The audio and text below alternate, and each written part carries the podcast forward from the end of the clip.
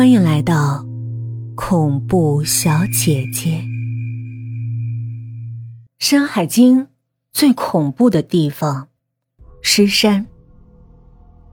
在我国有这样一本诡异的书，著名史学家司马迁这样评价它：“鱼不敢言也。”那么，连司马迁都不敢妄加评论的书，就是这本饱受争议而又备受推崇的《山海经》。《山海经》由《山经》和《海经》两部分组成，全书仅三万多字，但其囊括了多方面的内容，可以说是上古社会人手一本的百科全书。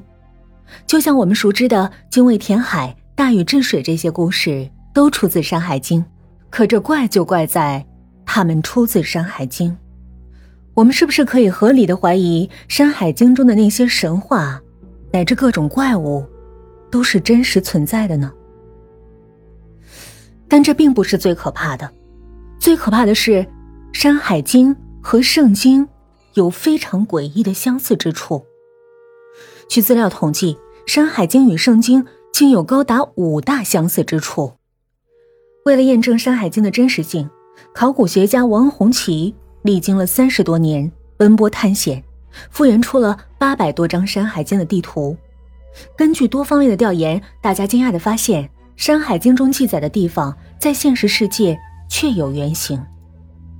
比如近代就有人对《山海经》中最恐怖的场景——尸山进行了研究，结果发现这个地方有可能是真实存在的。《山海经》原文如下：“骊山右东十里，曰尸山，多苍玉，其兽多精，尸水出焉。”南流注于洛水，其中多美玉。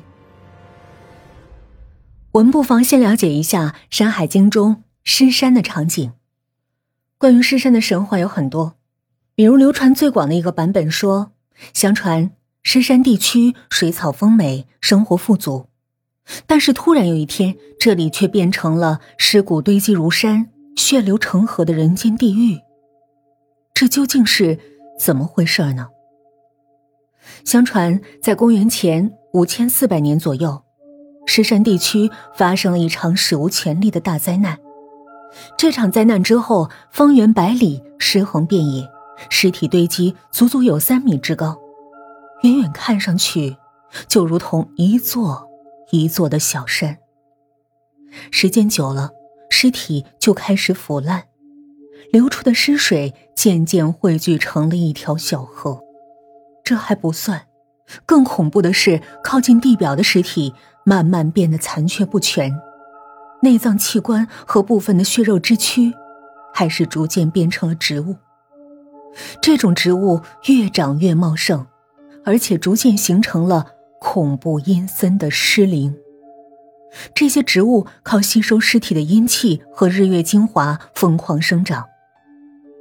说起来也奇怪，在白天，这些植物会幻化成森森白骨，只有在月圆之夜才会变化成植物。即使是植物，也非常的诡异，因为这些植物上根本不是植物应该有的叶片、枝干，而是器官和人肉。大家可以想象一下：月黑风高，皓月当空。放眼望去，植物上长的都是器官。更让人觉得恐怖的是，这些尸树需要尸水的滋养，如果没有尸水，它们就会疯狂的自己寻找尸水。随着尸树的数量越来越多，需要的尸体也越来越多。尸体不够，他们就会制造尸体。他们将尸体堆放在一起。产生湿水，通过湿水的蒸发形成湿雨，来滋养整个湿林。不仅仅是这样，在湿林中，还有一种上古神兽。这凶兽长得是人畜无害，样子很像小鹿，它就是上古凶兽鲸。传说这种凶兽有两个胃，一个只吃满月时的尸灵，一个只吃尸灵。而且竟胃口极大，吃不饱就要闹事。他不但会吃人类的尸体，就连同伴的尸体，他也不会放过。如果没有食物来源，他们就会互相伤害，自相残杀。虽然尸山听起来如此的阴森恐怖，但却有着一样让人人向往的东西，那就是美玉，而且有以价值连城的苍玉最为著名。这种玉，如果是出自上古神兽经的腹中，那更是价值连城。其实，关于尸山的原型，各界一直都争论不休，但具体位置在哪儿，专家也不能给出一个定论。我们不妨大胆的猜想一下，是什么东西会造成那么多的生物瞬间死亡，同时又会产生美玉呢？那么，只有一种东西，就是核武器产生的高温。核爆炸中心会瞬间灰飞烟灭，核爆炸周围会留下尸体、尸水，应该是核爆炸之后因为高温形成的蘑菇云，经过冷却后形成的雨水，然后落到地面和尸体里的血水混合起来，流入当地的河里。尸水里的美玉，则是核爆炸击飞、高温融化的玻璃，遇到水之后，因为夹杂了其他的化学物质，造出了不同颜色的玻璃。古代人分不清楚玻璃和玉的区别，往往会把玻璃当成了玉，而这些物质都具有高度的辐射，对生物有毁灭性的灾难。而那些名为鲸的动物，肯定是具有了变异性的防辐射性，才能在这种高危险的地方生活下去。